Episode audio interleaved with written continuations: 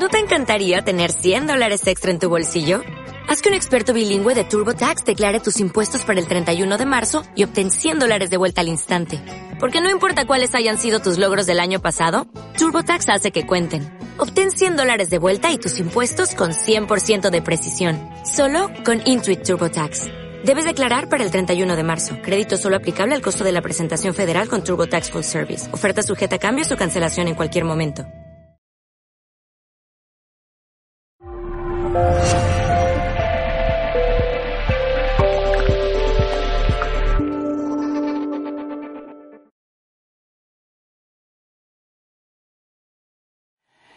Quiero eh, empezar esta conferencia con una historia.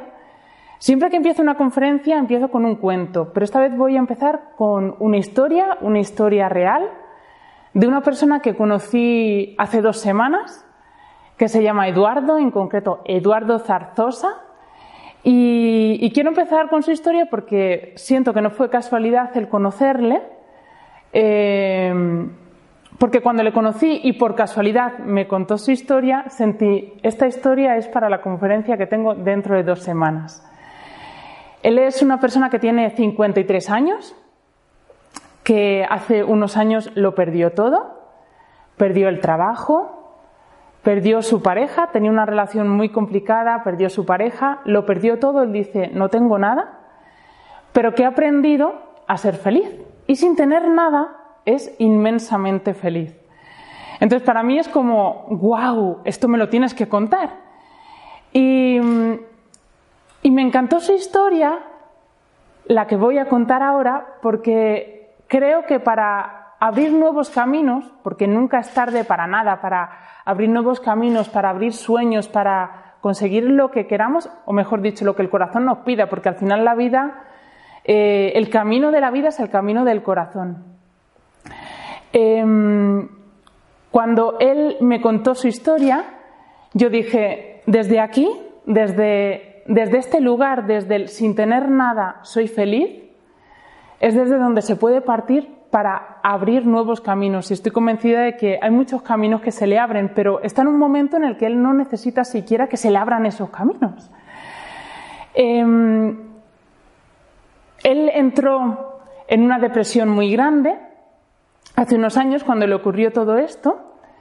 Y él ahora mismo dice que aquella depresión fue eh, el gran regalo o la gran oportunidad que le dio la vida para poder encontrarse y para poder despegar y llegar a la cima. Em, le pregunté cómo fue el, hecho de eh, hacer ese cambio para decir, elijo ser feliz desde estar en una depresión, salir de esa depresión y empezar a mirar de otra manera, ¿no? Porque sí creo que, o por lo menos yo he visto conmigo y con otras personas de mi entorno, que ocurre algo o que la vida te pone algo en el camino, que es lo que si tú quieres lo coges y tu mente o tu corazón hace clac y todo cambia. Pues mirad, eh, su vida cambió de una manera, se podría decir, muy tonta o muy, muy curiosa, ¿no? Y es que él cuando tenía 14 años, él competía en natación. Había dejado la natación hacía tiempo y cuando se sumió en la depresión y cuando se quedó sin trabajo, se quedó sin pareja y no tenía nada, como no tenía nada que hacer, decidió ir a la piscina un buen día. Y al ir a la piscina, un día y se puso a nadar, se dio cuenta de que aquello lo hacía bien y de que ese rato de estar nadando le hacía sentirse mejor. Y entonces pensó, mira, pues parece que este rato me ha sentado bien, voy a empezar a venir a la piscina. Y como no tenía nada que hacer, empezó a ir a la piscina. Y entonces dice que poco a poco al ir a la piscina, al ir eh, motivándose físicamente, al ir cambiando, digamos, físicamente, con el deporte, empezó a sentirse también mejor anímicamente. Después de aquel cambio, aquel pequeño cambio que no ha dejado, sigue yendo a la piscina, empezó a leer libros de crecimiento personal. He de hacer aquí un matiz con el tema de los libros de crecimiento personal. Eh, a mí me han ayudado mucho los libros de crecimiento personal, yo siempre lo digo y de hecho recomiendo incluso libros porque a mí me encanta leer. eh, soy adicta a los libros, no lo puedo evitar, lo reconozco, soy adicta a los libros, me encanta leer, me alimentan, eh, me hacen coger fuerza, salir para adelante, crear nuevas realidades, nuevos mundos. Pero me he encontrado con gente en el camino que me ha dicho a veces, mira, todos los libros de crecimiento personal, esto es una chorrada, esto es una tontería, esto no funciona, tal. Bueno, pues yo sí quiero decir que lo que yo cuente, que, no es que sea el camino para todo el mundo, que cada uno tiene su camino y que cada uno nos sirve en unas cosas. Y no hay nada radical como, este no es el camino para nadie, los libros de crecimiento personal no funcionan para nadie, o esto sí, esto. No. Cada uno tenemos un camino y el tema es escucharse uno y saber qué es lo que a ti te funciona. A mí me funcionó, a Eduardo le funcionó, pero quizás a otra persona no le funcione y su camino esté por otro lado pues lo que cada uno sienta, o sea, si alguien se pone a leer libros de crecimiento personal y ve que eso no, o sea, que es que no entiende nada o que no le llega o lo que sea, pues es que su camino va por otro lado. Y todo es perfecto y maravilloso y estupendo. Esto quiero dejarlo claro eh, por si alguien piensa al escuchar, ya sea aquí o sea eh, al otro lado de los mares, por si alguien siente que eh, el camino es este. No, hay muchos caminos. La vida es tan abundante que hay miles y miles de oportunidades y cada uno tenemos pues unos caminos que nos llenan y que nos llegan. Bueno, pues él empezó a leer libros de crecimiento personal, aquellos libros empezaron a llegarle y él empezó a tomar conciencia con aquellos libros de los pensamientos que él tenía y de cómo aquellos pensamientos le llevaban o le sumían a situaciones em, complicadas, problemáticas, eh, difíciles él dice que una frase que él se decía mucho es yo soy un mierda. Eh, lo voy a decir porque él me lo dijo, pero es verdad que yo lo digo y me, me, impacta, ¿no? Pero bueno, que yo creo que todos hemos tenido nuestros momentos de decirnos cosas negativas y demás. Él empezó a tomar conciencia de todas las cosas que él mismo se decía a sí mismo, él empezó a tomar conciencia de lo que se odiaba, de lo poco que se quería, y empezó a cambiar esos pensamientos, cada vez que le venían uno de esos pensamientos, se permitía el cambiarlo y se permitía, no, no, no, vamos a ver Eduardo, vamos a ver, tú eres un ser humano, un ser humano, no eres un mierda, eres un ser humano, un ser humano como todos los seres humanos. Todos los seres humanos em, cometemos errores, voy a poner errores entre comillas, estas son las comillas, eh, porque bueno, la palabra errores no me gusta, ¿no? Yo digo que, todo es perfecto y que los errores no son más que aprendizajes, ¿no? Pero que el ser humano eh, hacemos cosas a veces que a lo mejor no haríamos, eh, no haríamos si lo vemos mucho más adelante o si lo pensamos después de haberlo hecho, pero que a veces tenemos que hacerlo para aprender de ello o para saber qué es lo que queremos y lo que no queremos. Entonces él empezó a tomar conciencia de que de que no, de que él no era un mierda. Él es un ser humano y como todos los seres humanos se equivoca y como todos los seres humanos tiene una parte que a lo mejor le gusta menos y una parte que a lo mejor le gusta más. Y se dio cuenta de que esa parte que a él le gusta menos es una parte que le daba la oportunidad de conocerse aún más y de poder cambiar esa parte de él para ser lo que él quiera ser, pero sin juicios, sin, sin sin, sin latigarse, sin...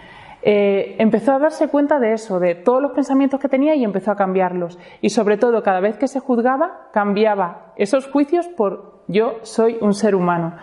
Yo siempre digo en otras conferencias que cuando yo empecé eh, mi camino en 2010, yo lo que hacía no era decir soy un ser humano, yo me iba más allá, más a lo bestia y decía yo soy maravillosa, soy genial, me encanto, pero qué guay, soy preciosa, preciosa, preciosa.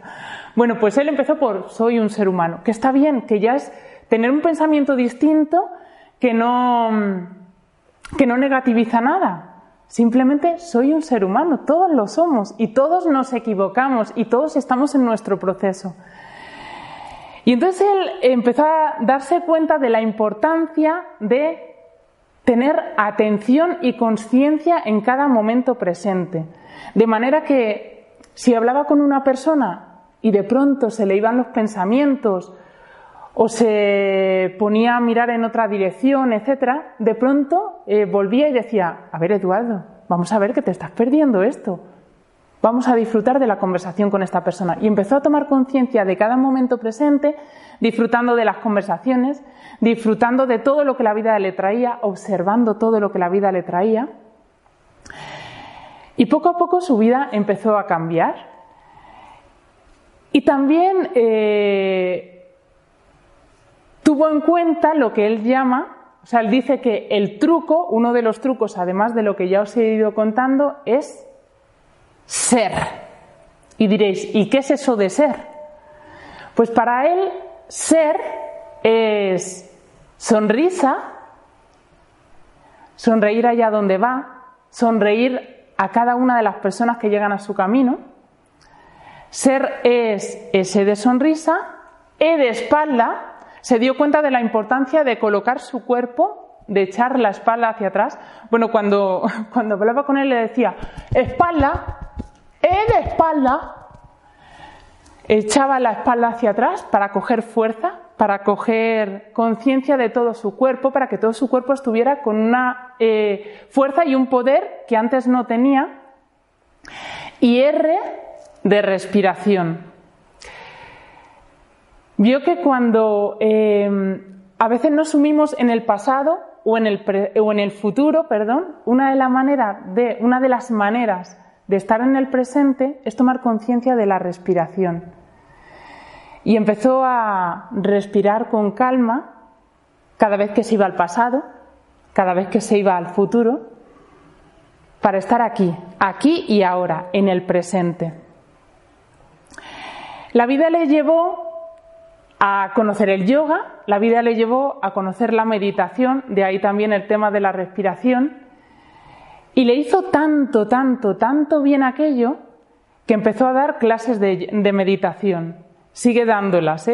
¿eh? aún él dice, yo aún no sé cuál es mi camino, yo aún, aún me queda mucho por abrir, aún no tengo nada, pero ese camino lo abre porque su corazón no deja de latir simplemente con eso, con la meditación, con todo lo que la meditación le puede dar para vivir, vivir en mayúsculas. Por supuesto, si alguien está interesado, recomiendo muchísimo, eh, si a alguien le interesa relajarse, estar en el presente y demás, meditar con él. Se llama Eduardo Zarzosa y lo digo porque de verdad es una persona que hay que conocerla, porque por mucho que yo cuente, la energía que él tiene, aunque parezca mentira, es mucho más que la mía, es mucho más potente, mucho más alegre, mucho más... Y lo que transmite una persona que además tiene 53 años es se puede, se puede ser feliz. Y él grita a los cuatro vientos que no importa lo que tengas, que no importa eh, lo que te traiga la vida, que se puede, que es una elección. Ser feliz es una elección, es elegir todos los días, elijo ser feliz. Él dice que antes todas las mañanas, cuando se levantaba, él decía, qué asco de vida, qué asco de mañana, qué asco de día. Y lo que él quería era morirse, y ahora cuando se levanta, él dice, y lo voy a decir como lo dice él, L, L, L, L, L, Él dice, L, otro día más para ver qué me trae la vida. Y la vida cambia cuando uno mira de otra manera a la vida. La vida es completamente distinta, diferente. Su entorno ha cambiado totalmente. Las personas que ahora le llegan son completamente diferentes. Él dice, claro, yo antes estaba tan sumido en la amargura, en la tristeza, en el odio, que la gente que me llegaba estaba sumida en eso, pero no solo eso. Las situaciones que le llegaban eran problemas, eh, conflictos, dificultades, y lo que le llega ahora es alegría. Y por mucho que yo os lo cuente, de verdad tenéis que conocerle o escucharle para sentir la alegría que de verdad él siente y transmite. Entonces, bueno, quería empezar con su historia, sobre todo para tomar conciencia de que, de que nunca es tarde, nunca es tarde para elegir ser feliz aquí y ahora. Nunca es tarde para cumplir un sueño, para llegar a la cima, para abrir nuevos caminos, para ser quien, quien queramos ser, para disfrutar de la vida, que es a lo que hemos venido. Yo estoy convencidísima de que hemos venido a disfrutar, a disfrutar de cada segundo, de cada momento. Em, pero para disfrutar, para llegar a donde queramos llegar, primero hemos de elegir disfrutar. Elegir disfrutar y ser feliz al final es una lección, una lección de vida. ¿Y eres tú quien eliges ser feliz? ¿Y eres tú quien eliges disfrutar o quedarte en el victimismo? El victimismo lo que trae al final es pues situaciones eh, de conflicto, eh, de victimismo, etcétera, ¿no? La vida siempre te va a devolver aquello que tú eres.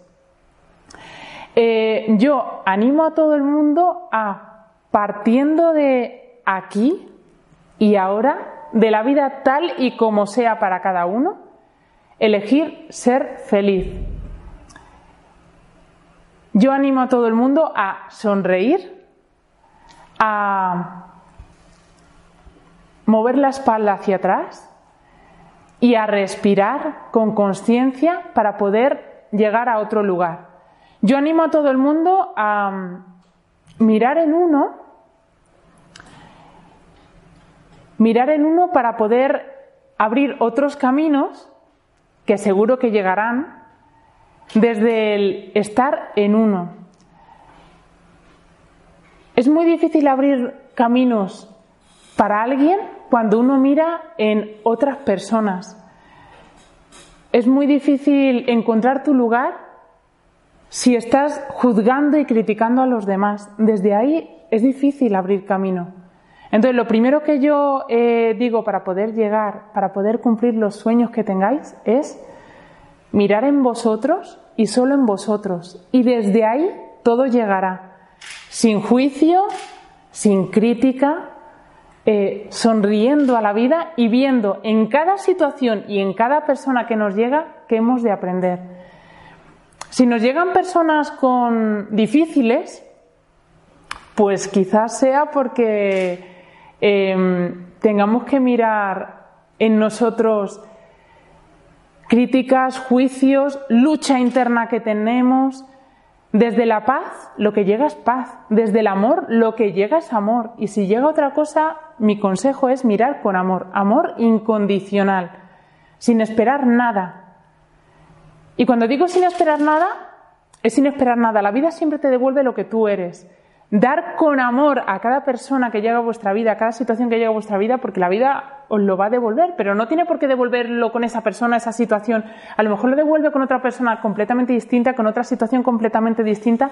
Abriros a amar con todas las posibilidades, que son un montón, y desde ahí llegará lo que haya de llegar para poder disfrutar del amor que os merecéis y que la vida está deseando daros.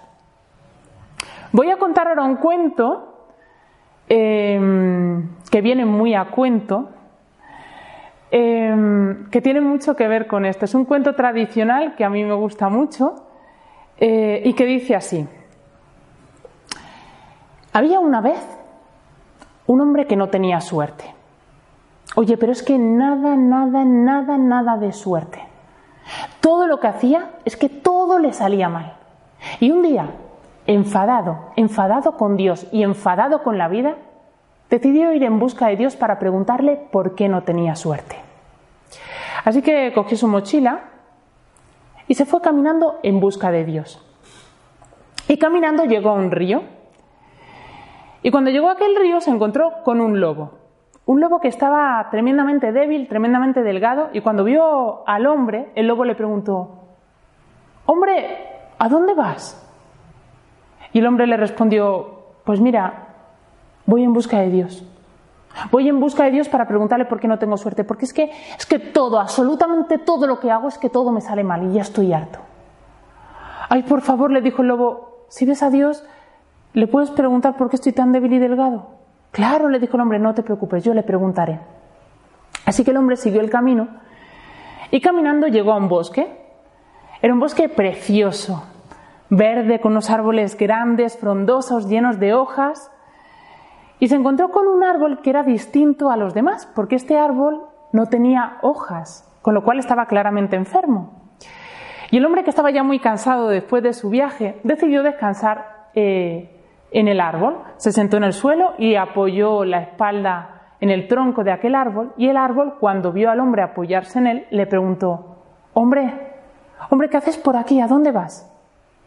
Y el hombre, al ver que el árbol le hablaba, le respondió, claro. Pues mira, árbol le dijo, voy en busca de Dios, voy en busca de Dios para preguntarle por qué no tengo suerte, porque es que, es que de verdad es que todo, absolutamente todo lo que hago, todo me sale mal. Estoy ya hasta las narices. Y el árbol, claro, vio la oportunidad y le dijo, ay, por favor, si ves a Dios, le puedes preguntar, ¿por qué no me crecen las hojas en las ramas de los árboles, en mis ramas? Y el hombre le dijo, claro, no te preocupes, yo le preguntaré. El hombre descansó y cuando llevo descansado, siguió camino y caminando salió del bosque y caminando se encontró con un camino y cuando cogió aquel camino se encontró a la izquierda con una casa, con una casa de la que salió una muchacha preciosa, guapísima, como él siempre había soñado. Y él, claro, se quedó embelesado mirando a aquella muchacha. Y la muchacha se acercó al hombre y le preguntó, vaya, ¿alguien por aquí?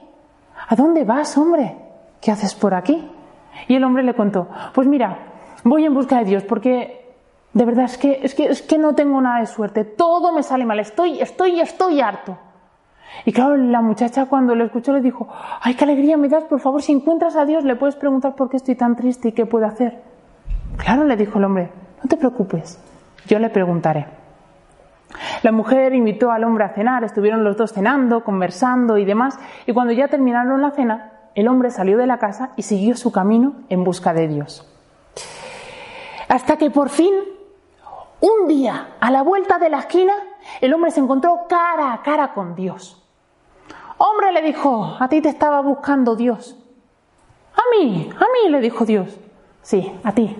Quería preguntarte, llevo haciendo un camino muy largo, a ver por qué no tengo suerte, por qué todo lo que hago es que todo me sale mal, por qué me hiciste así.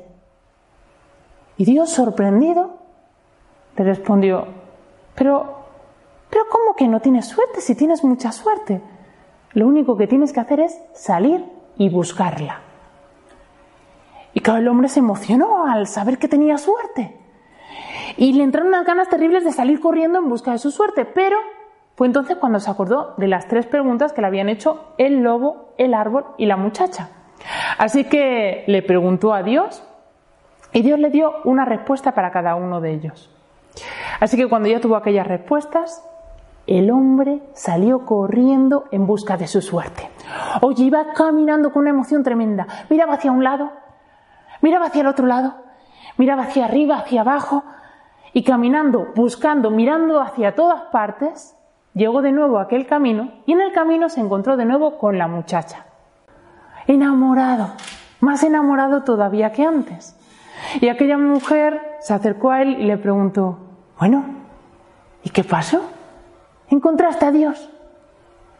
Y ella le dijo, y él le dijo, Ay, sí, no te lo vas a creer. Encontré a Dios y resulta que soy un hombre con suerte. Lo único que tengo que hacer es buscar mi suerte y encontrarla. Es que no es más que eso.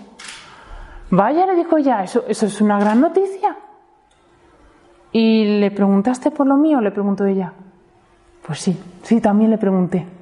Y justamente Dios me dijo que lo único que tienes que hacer para dejar de estar triste es relacionarte con la gente, buscarte amigos, un hombre un amante. Oye, y fue a escuchar eso y la muchacha miró al hombre y se bajó el tirante de la camiseta y le dijo al hombre, sé mi hombre, sé mi amante.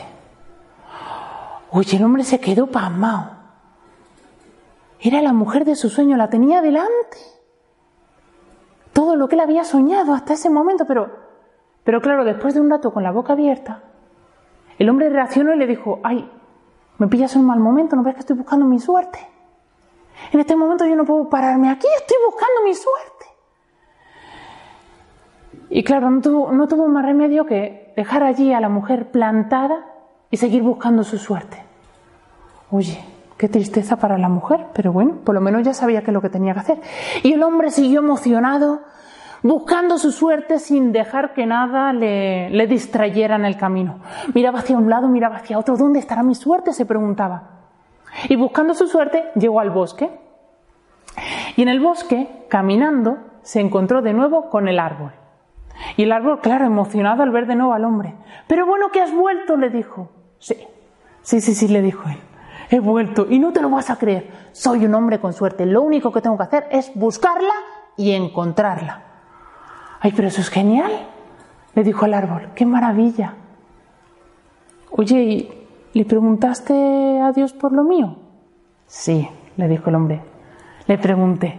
Y justamente Dios me dijo que el motivo por el que estás tan enfermo es porque en tus raíces hay enterrado un tesoro. Y lo único que tienes que hacer es conseguir que alguien lo desentierre para que tus raíces puedan crecer y así también tus hojas podrán nacer. Oye, el árbol estaba emocionado. Pues a qué esperas, le dijo, desentierra el tesoro, vamos, desentiérralo. Ahí le dijo el, hombre, mira, de verdad me encantaría ayudarte, no, no, sabes cuánto me encantaría ayudarte, pero es que estoy en un momento ahora mismo en pleno proceso de búsqueda de mi suerte y, no, no estoy yo muy para pararme en este momento. Mira, no te preocupes, seguro que alguien llega y lo desentierra. Y el hombre se fue y siguió buscando emocionado. Miraba hacia un lado, hacia arriba, hacia el otro, hacia abajo. ¿Dónde estará mi suerte? se preguntaba. Y caminando, salió del bosque y caminando llegó al río. Y cuando llegó al río, se encontró con el lobo. Y el lobo, emocionado, pero mucho más débil y mucho más delgado que antes, y con aquella debilidad le dijo al hombre, vaya, pero si has vuelto. Sí, le dijo él, he vuelto y emocionado, estoy emocionado, perdido, porque, porque sé que soy un hombre con suerte y es que lo único que tengo que hacer es nada más que buscar mi suerte y encontrarla, así es que es muy fácil. Y el lobo le dijo, vaya, eso es genial. ¿Le preguntaste por lo mío? Sí, le dijo el hombre. Le pregunté. Y justamente Dios me dijo que el motivo por el que estás tan débil y tan delgado y que lo único que tienes que hacer para dejar de estarlo es comerte al primer tonto que pase por aquí. Así que el lobo se comió al hombre. Y el hombre, tan jovencico, el pobre, no llegó nunca a saber o a tomar conciencia de la suerte que tenía. Este cuento, que es muy gráfico y muy real, o sea, yo digo, si es que este cuento es la vida misma. Muchas veces eh, no somos capaces de ver las maravillas que tenemos en nuestra vida. Y mientras no veamos todas las maravillas que tenemos en nuestra vida y que tenemos en nosotros, y mientras no nos queramos, es muy difícil llegar a otro lugar, abrir nuevos caminos. Lo primero parte de ver todas las maravillas y toda la suerte que tenemos todos, porque todos tenemos suerte. Este cuento yo eh, lo cuento mucho en institutos. Había, hubo una época en la que yo contaba mucho a jóvenes, ¿no? Y de vez en cuando cuento a jóvenes. Y es muy curioso porque la primera vez que conté este cuento a jóvenes, yo pregunté a los jóvenes, antes de contarlo, si conocían a alguien que no tuviera suerte.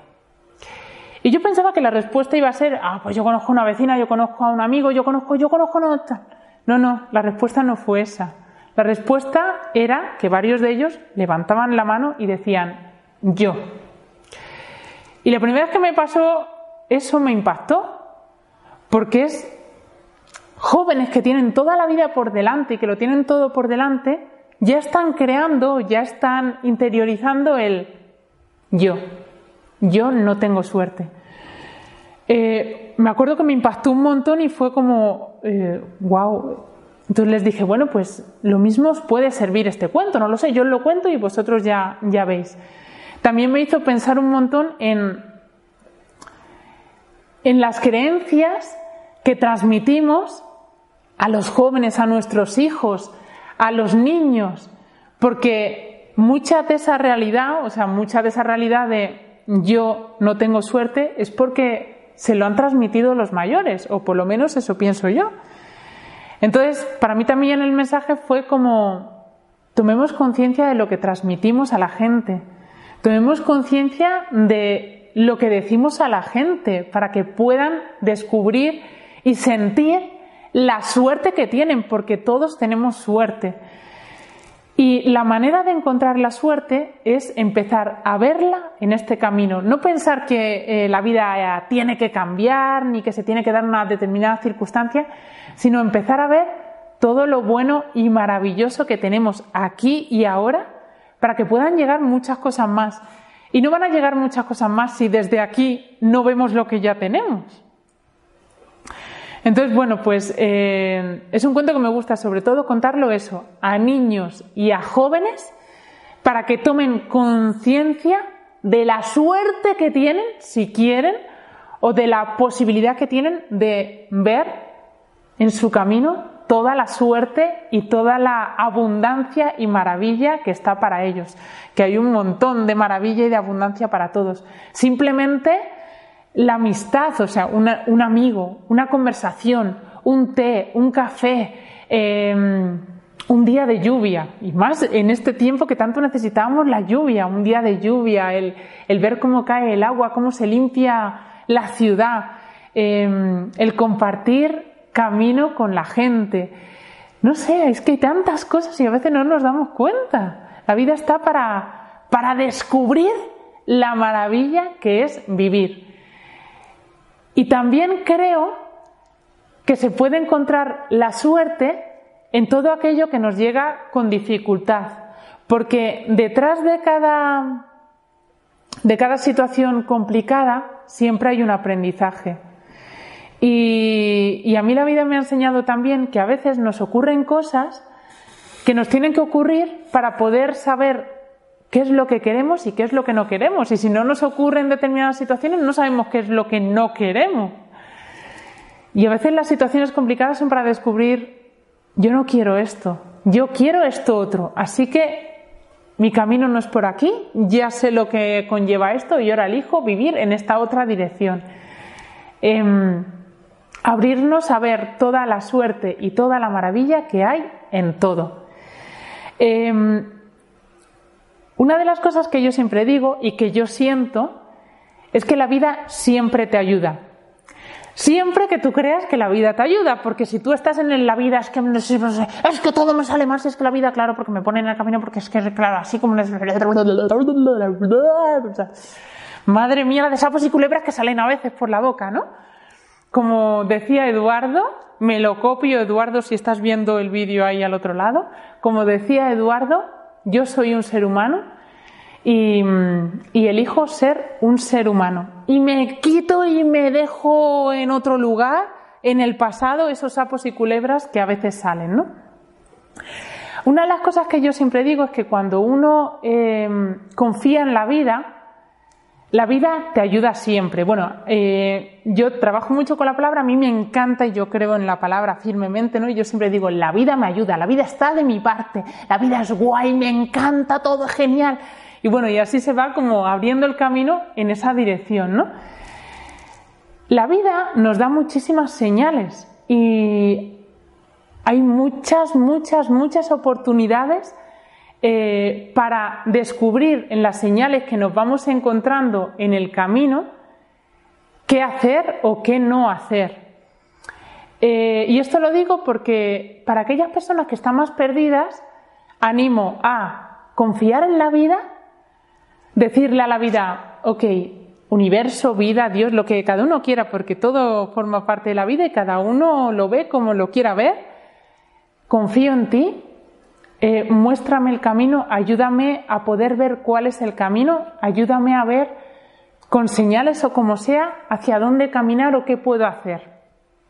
Y la vida te va poniendo pequeñas señales. Y voy a contar algunas anécdotas em, e historias para que veáis que la vida siempre os ayuda. Y la vida os ayuda a estar en la vida, a lo que es lo mejor para vosotros. Es simplemente cuestión de mirar la vida de otra manera. Os voy a contar la historia de una amiga que tiene que ver eso con las señales que te pone el universo y la vida cuando tú estás dudando, cuando tú estás perdido, con las señales que te pone la vida para poder avanzar hacia lo nuevo, hacia lo maravilloso y estupendo que te está esperando. Y no olvidéis nunca que todo es un proceso y que en ese proceso todos tenemos nuestros momentos, que yo los tengo, ¿eh? O sea, que si alguien cree que no los tengo, los tengo, os aseguro que los tengo, pero bueno, que forman parte de la vida, del aprendizaje, del camino y son perfectos y maravillosos y, estoy muchas veces muy agradecida a esos procesos porque son los que me hacen crecer más. Yo tengo una amiga, se llama Inma, maravillosa, que la adoro, la quiero un montón, eh, que hace muchos años, o sea, para contaros esta historia me voy a remontar a unos cuantos años atrás, me voy a remontar al pasado, pero no os vayáis, no vayáis a quedar en el pasado, eh, os quedáis aquí en el presente, no vayamos a liarla. Me voy a remontar al pasado, pero luego nos venimos al presente. Hace como 25 años, más o menos 25 años, ella estaba casada, ¿vale? Y tenía una relación de pareja muy, muy, muy, muy tormentosa.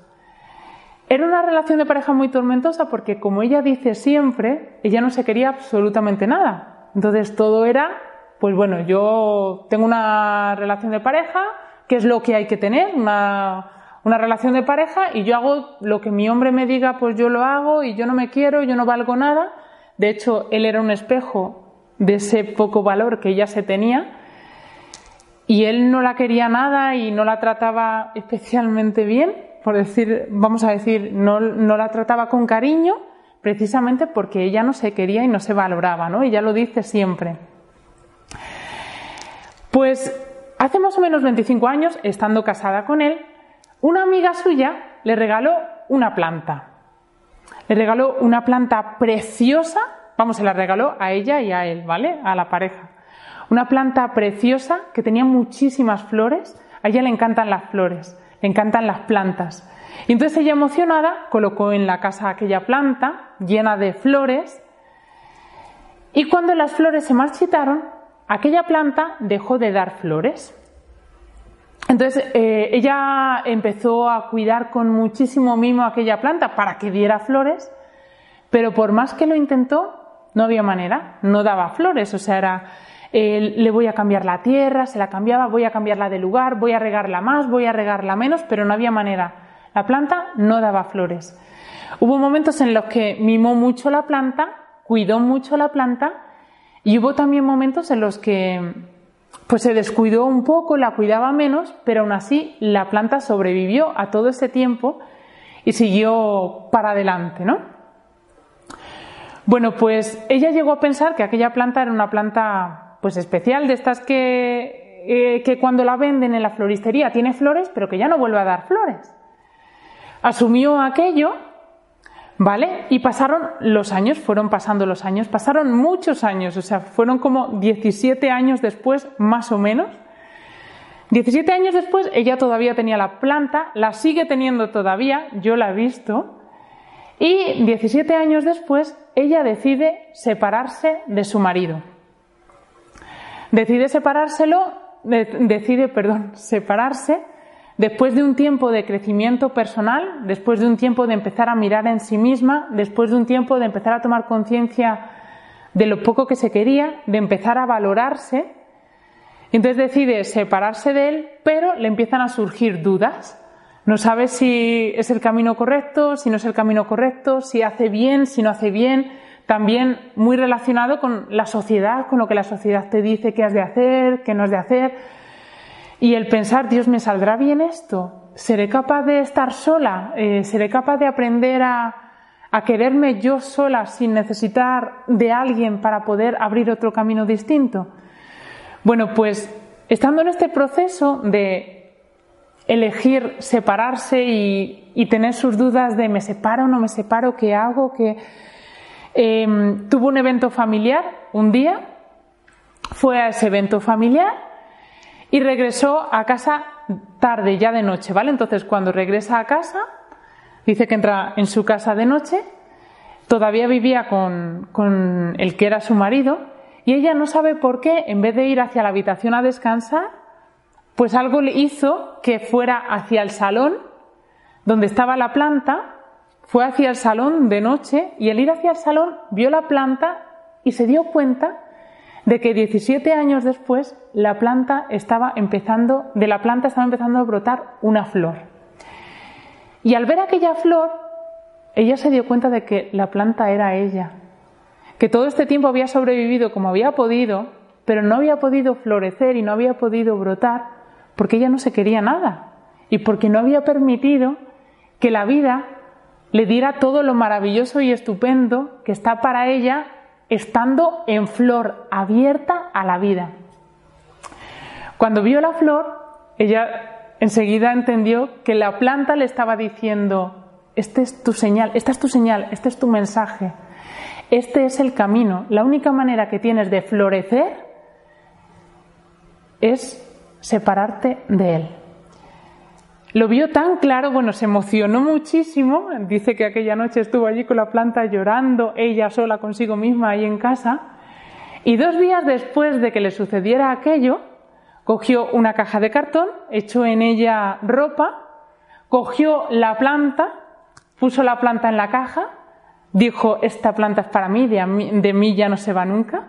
Y con aquella planta y con aquella ropa, con aquello poco que cogió, salió de la casa y ya no regresó. Y aquel fue el inicio de una nueva vida en la que aprendió y aún está aprendiendo, porque yo creo que, que el camino al final es eh, que todos estamos aprendiendo, que no, no llegamos a ser todos maestros, o sea, todos somos aprendices de vida y siempre estamos aprendiendo, ¿no? Y es muy importante siempre recordarnos y no olvidar lo importante que es querernos, amarnos, entonces, en ese nuevo camino que se abrió para ella, eh, las cosas que le han ido llegando han sido completamente distintas a las que le habían llegado hasta ese momento. Los hombres que le han ido llegando en la vida han sido distintos a lo que él tenía en ese momento. Las oportunidades que se le han abierto pues son distintas. Por supuesto está haciendo su camino y su proceso, porque sí que quiero dejar claro que, o sea, que la vida es un continuo camino, o sea que no eh, que no es hacer un camino y decir hasta aquí, ya lo tengo todo, toma, ahora disfrutar a tope, o sea que disfrutar es siempre, ¿no? Pero pero que siempre van llegando cositas para trabajar. Y es que, o sea, que estoy completamente segura, vamos, que lo sé, que no hay nadie que no se esté trabajando en algo. Estoy segura, aunque a lo mejor pueda haber gente que diga que no, yo pienso que estoy segura de que sí, pero, pero quien diga que no me parece bien, ¿eh? O sea, que yo, lo que cada uno diga me parece maravilloso, estupendo y genial. Pero yo siento que el día que dejemos de trabajarnos o de tener que aprender es porque nos tenemos que ir. Y entonces mejor que sigamos aprendiendo, porque aquí hay muchas cosas para, para disfrutar, para eh, vivir en mayúsculas, para seguir creciendo.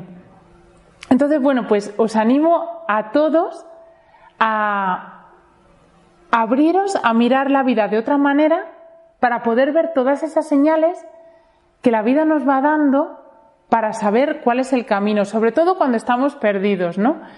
Yo creo que cuando estamos más encontrados, el camino es fácil, el camino es el corazón. El corazón nos dice cuál es el camino.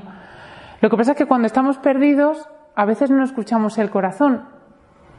Y hasta que aprendemos a escuchar el corazón, pues tenemos que ir viendo a lo mejor más esas señales que siempre están, ¿eh? o sea, os digo que siempre están y que nos pueden ayudar a saber hacia dónde caminar o qué hacer cuando tenemos dudas, etcétera.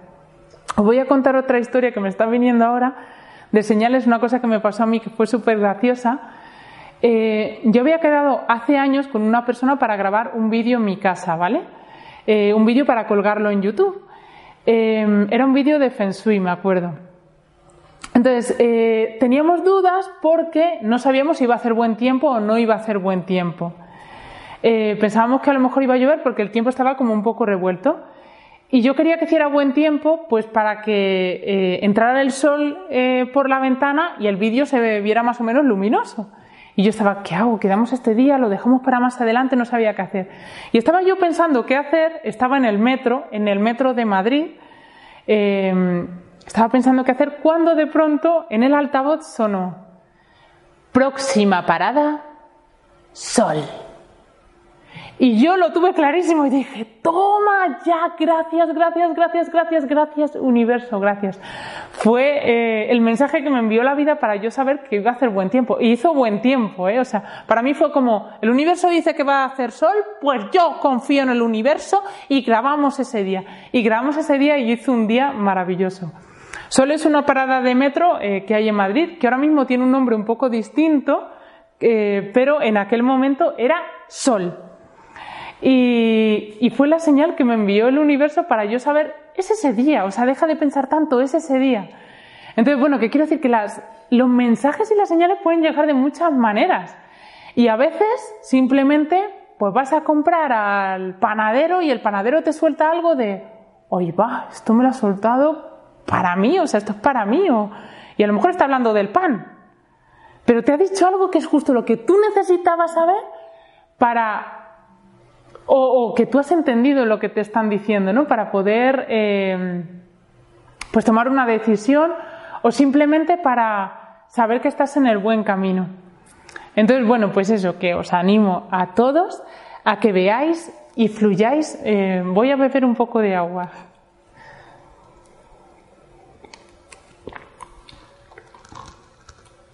A que fluyáis y, y juguéis con la vida, porque al final la vida es un juego. Y también os animo a todos a tomaros la vida como un juego, que es lo que es, a jugar, si es que la vida es un juego, y a ver detrás de cada situación qué es lo que hay. Y, y daros cuenta de que detrás de cada situación hay algo vuestro, no es mirar, es que claro, esta situación es que fulanito, es que fulanito, mucho fulanito, esto es lo que hay detrás de la situación, fulanito.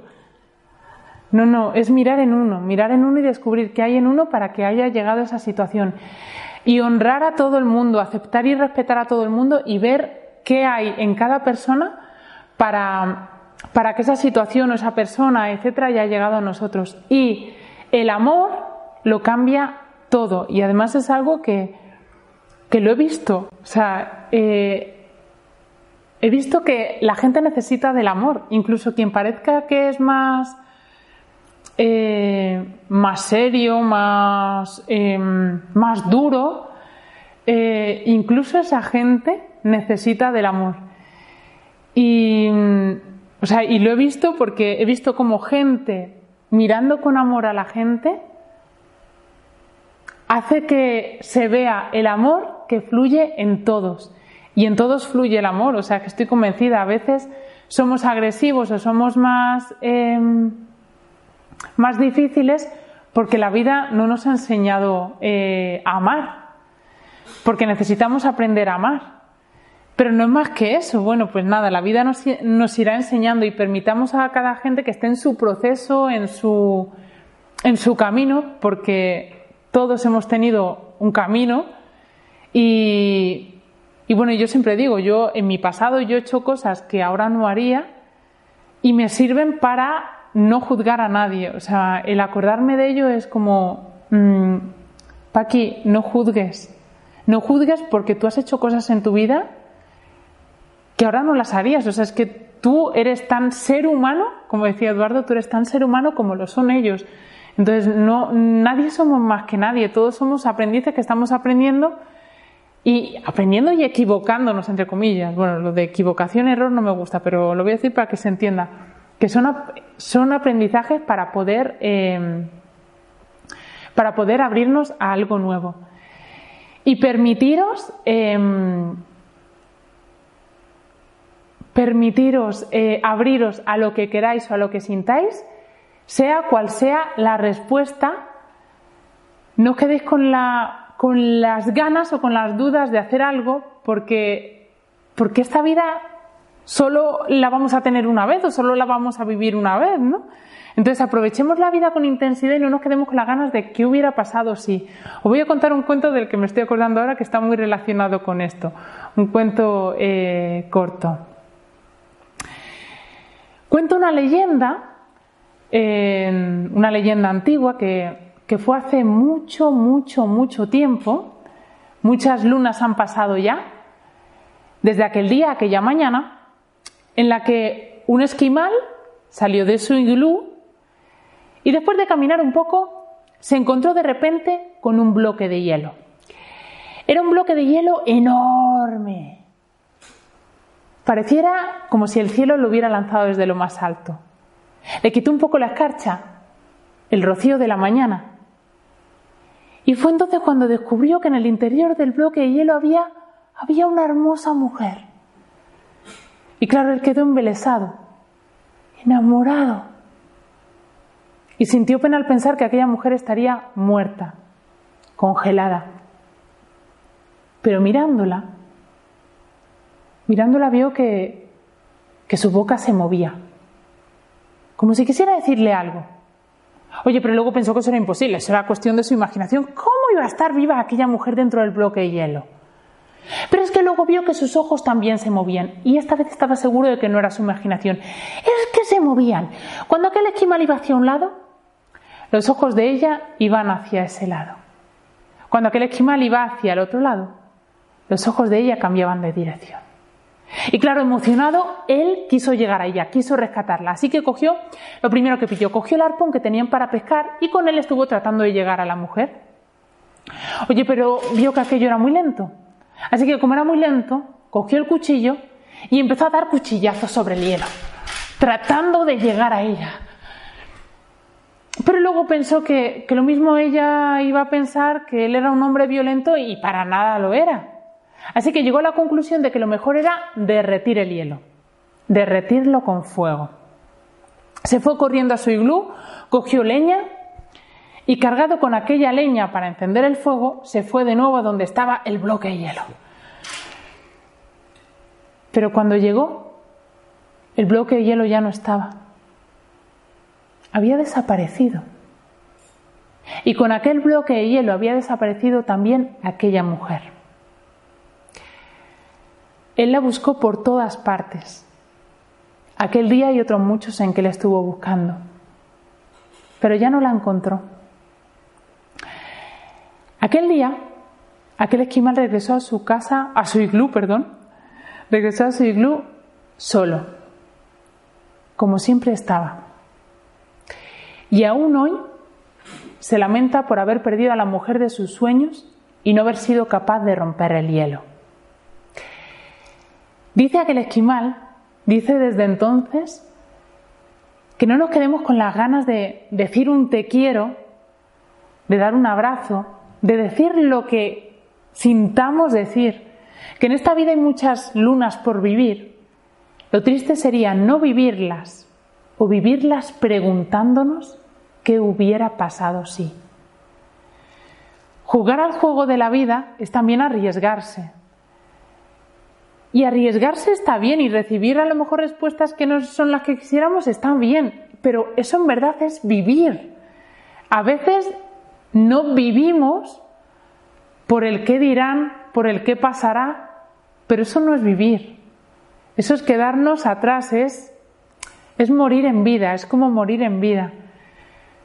Yo os animo a todos, para vivir en mayúsculas, os animo a em, abriros a hacer lo que sintáis y a decir te quiero a quien queráis. Me estoy dando cuenta de que esto de los te quiero lo dije en la otra conferencia, me sale siempre, o sea que debe ser que lo del te quiero debe ser muy, muy necesario en este tiempo, porque en la última conferencia también dije lo del te quiero, o sea, esto está muy claro, es que el universo lo está dejando claro. Decir te quiero es muy importante, me ha quedado muy claro. Entonces os animo a todos a decir te quiero, te amo, abriros a, a abrir vuestro corazón eh, a todo lo que os llegue, a abriros a todo el mundo, abriros a, a la vida, porque realmente eso es vivir, vivir en mayúsculas. Nunca es tarde para cambiar nuestras creencias.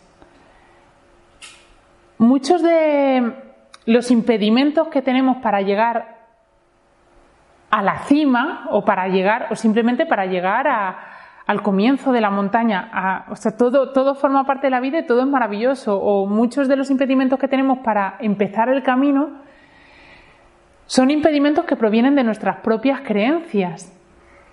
Yo os animo a todos a dejar atrás todas las creencias que no sirven y ver la vida con unas creencias completamente distintas. El otro día me decía un amigo que tenía un amigo, que él tiene un amigo, que le decía el otro día, yo es que no creo en el amor. El amor, o sea, la vida me ha enseñado que, que no, que el amor no existe, yo no creo en el amor. En el momento en el que una persona dice eso, ya está decretando que el amor no es para esa persona. Yo os animo a todos a mirar dentro de vosotros, a escuchar todas esas creencias que tenemos dentro y que encima soltamos por la boca y les damos fuerza y les damos potencia para cambiarlas, para ver que todo aquello que no creemos está para uno, para descubrirlo. Pero para que llegue, primero uno tiene que creer en ello, porque si no crees, es imposible que llegue. Entonces lo primero es creer en ello para poder crearlo. A todas aquellas personas que digan yo no creo en el amor, no sé, la verdad que eh, me he acordado de esta frase porque me la dijo el otro día un amigo, podía haber dicho cualquier otra, si la ha dicho a lo mejor es por algo. A todas aquellas personas que no creen en el amor, os animo a creo en el amor. El amor está para mí y para todos. Y me abro al amor. Cambiar todas aquellas creencias que nos limitan por creencias que nos abren al amor, a la vida, al juego, a la risa, a la alegría. Eh, mirar en vosotros, o sea, no es solo mirar en el amor, es mirar en todo, en el trabajo, en la profesión, en la abundancia muchas veces no nos permitimos tantas cosas que es imposible que lleguen. Abriros a recibir. Em, tan importante es dar como recibir. Muchas veces dar es como muy fácil, pero claro, recibir pues es como no, no, no, no, no, no, no, yo no, yo no, no. No, pues abrirnos también a recibir, porque no se pueden abrir los caminos si no, recibimos. Entonces, la vida está deseando darnos, pues abriros a recibir todo lo que la vida tiene para daros. Y por supuesto, dar también, porque la abundancia, eh, cuando hablo de abundancia me refiero a la abundancia en todos los aspectos de la vida. La abundancia es dar y recibir. Dar y recibir. Es movimiento, dar y recibir. Y como he dicho en algún momento, no esperéis recibir de la misma persona, abriros a las posibilidades infinitas que tiene el universo y a la magia del universo para recibir todo lo que la vida tiene para daros y para recibir el em, para recibir lo que la vida os devuelve en lo que sois y en lo que dais. La vida además es pura magia y puede llegar de tantas maneras el recibir. Entonces, abriros a la magia, abriros a, eh, a jugar, a reír, a... Porque solo desde el estar abierto se puede abrir el mundo ante vosotros. Y el mundo está deseando abrirse. Y bueno, pues eso, os animo a jugar y a ver la magia. Quiero terminar esta conferencia con un cuento. Em, he, dicho un cuento, es una historia real, lo que pasa es que es una historia real que he contado varias veces en, en muchos lugares distintos, que proviene de mi familia y aunque es una historia real, siempre lo digo, es como si fuera un cuento. Eh, cuando descubrí esta historia, que proviene de mis raíces, para mí fue un regalo increíble porque fue como, wow, o sea, en mi familia hay un cuento que es una historia de mi familia. Y os voy a contar la historia. Esta historia la quiero contar para que creáis en la magia. Porque si tú crees en la magia, la vida siempre podrá darte magia y posibilidad de cosas que son imposibles podrá mostrarte cómo es posible lo imposible para abrir los caminos que tú quieras abrir. Nunca es tarde y la magia existe, sin ninguna duda la magia existe. Esta historia habla de eso, de la magia que existe y para mí es un regalo porque es una historia que proviene de mis ancestros, de mis raíces. Yo provengo de una familia eh, de Andalucía, mis, mis padres, mis abuelos, bisabuelos, bla, eh, provienen del sur de España, eh, de Andalucía y en concreto de la provincia de Córdoba. ¿Vale? Entonces, em, hace dos años, creo que fue, mi hermana y yo estábamos recopilando eh, información de toda nuestra familia para hacer el árbol genealógico. Estábamos recopilando nombres, apellidos, fecha de nacimiento, de función, etcétera, para tener el árbol hecho.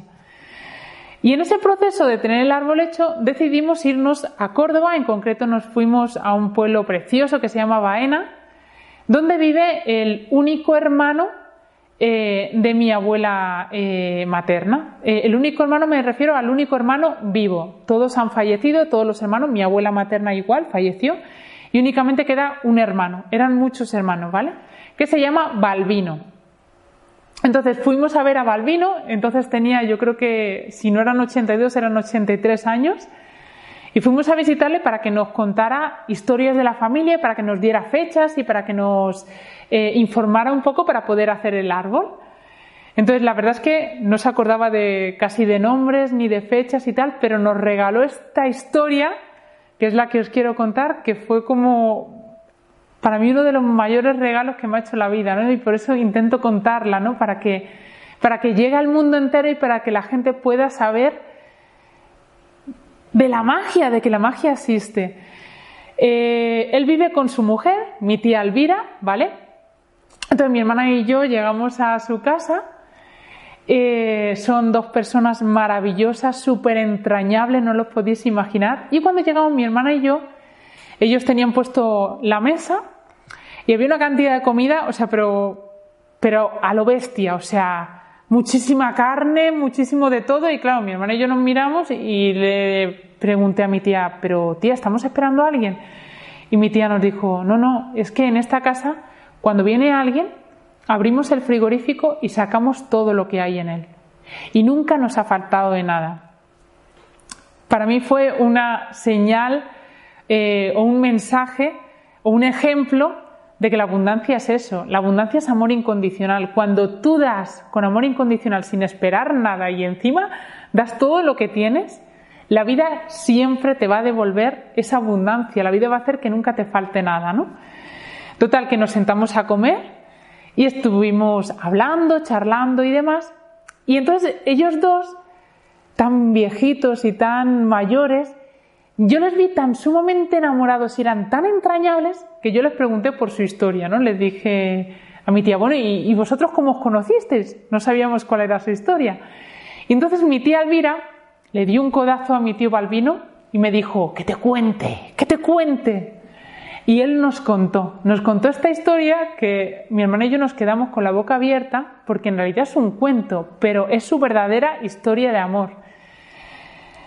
Y es muy bonito escuchar a una persona de 82 años contar esta historia en la que habla de las estrellas y de la magia de la vida.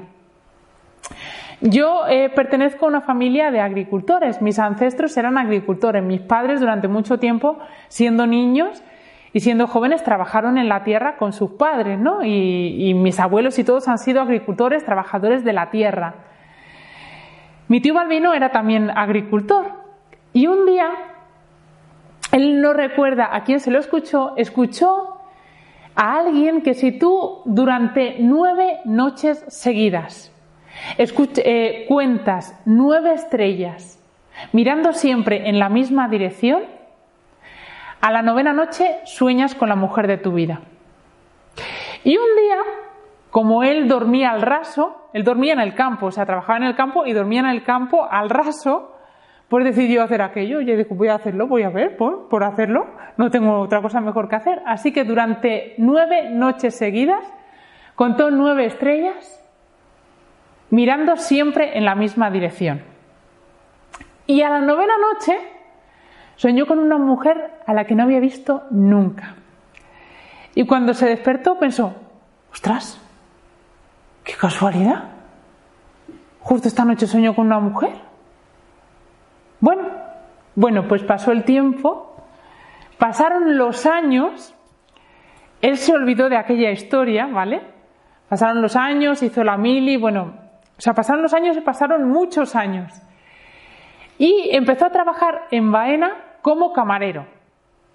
Empezó a trabajar como camarero y un día, en una boda en la que él estaba trabajando como camarero, de pronto sale a servir con la bandeja en la mano, cuando al servir se da cuenta de que entre las invitadas que había estaba la mujer con la que él había soñado años atrás. Es una historia que él había olvidado, pero al verla fue verla y reconocerla.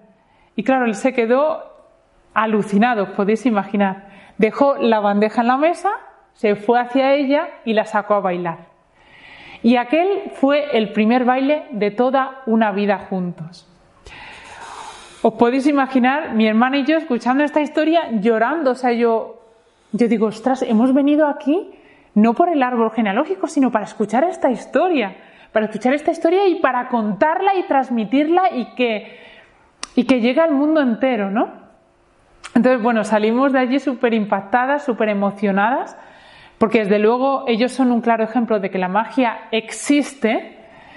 Y cuando eh, mi hermana y yo regresamos a Madrid, quedamos a cenar con mis padres y eh, estábamos cenando con ellos y les contamos esta historia.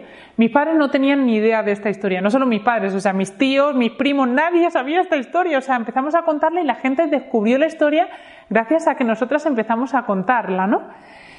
Y cuando le estábamos contando a mis padres la historia, mi madre nos dijo, porque Balbino es hermano de mi abuela materna, ¿vale? Y mi madre al escucharla dijo, fíjate, ahora que dices eso, estoy pensando que mi madre, es decir, mi abuela, ella siempre decía, fíjate, de todos los hermanos que somos, eran muchos hermanos, el que menos tiene de todos es Balbino. El más feliz de todos es Balbino. En realidad él tenía lo que quizás los otros no tenían tanto, que no lo sé, ¿eh? que es el amor, el amor verdadero.